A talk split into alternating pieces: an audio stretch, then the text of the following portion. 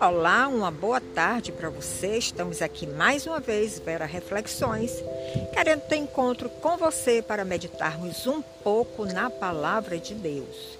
E hoje nós vamos meditar no Salmo 143, verso 8, que diz o seguinte: Faze-me ouvir da tua benignidade, ó Senhor, pela manhã, pois em ti confio faze-me saber o caminho que devo seguir, pois a ti elevo a minha alma. Esse versículo nós podemos tomar como uma oração para a nossa vida, sempre quando nós acordamos e entregamos o nosso dia ao nosso Deus, pedindo a sua benignidade e pedindo também para Ele nos ensinar o caminho a seguir em cada dia. E nós temos visto que quanto mais nós meditamos sobre a benignidade do nosso Deus, mais percebemos o quanto Ele é bom, quanto bem Ele nos faz, não é verdade?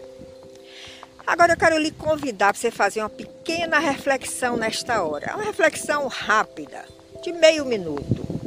Olhe para trás, olhe para o retrovisor da sua vida e veja quantos bens você já recebeu do seu Deus. Quanta bondade ele já derramou sobre a sua vida. Quando eu olho para o retrovisor da minha vida, eu vejo que mesmo no tempo que ainda não conhecia com ele, não conhecia a ele, no tempo em que eu não andava com ele, não conhecia nada da sua palavra, mas eu vejo quanto bem ele me fez durante todo este tempo. E com certeza com você não é diferente.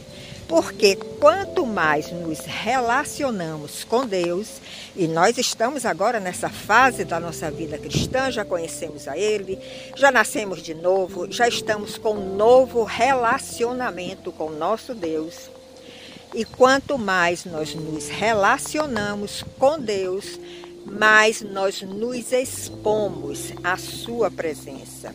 E no momento que nós nos expomos mais à Sua presença, nós aprendemos a conhecê-lo mais, nós aprendemos mais do seu caráter, mais da sua benignidade, da sua bondade e do seu amor incondicional para com todos nós.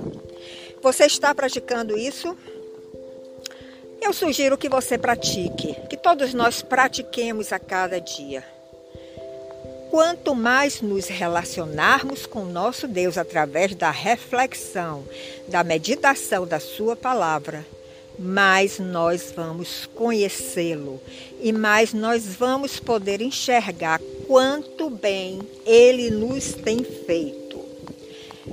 Nós podemos também perceber nesta relação íntima com o Senhor o seu amor incondicional. Ele tem derramado seu amor incondicional sobre todos nós.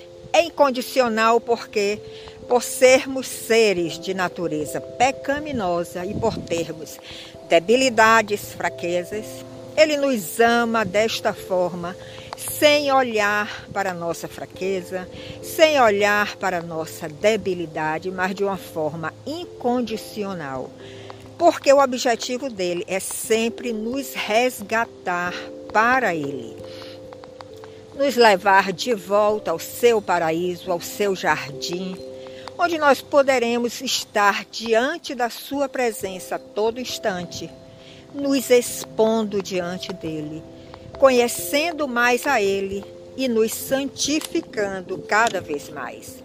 Então eu quero agora te convidar para você fazer uma oração comigo neste momento. Vamos todos de mãos dadas fazer a seguinte oração.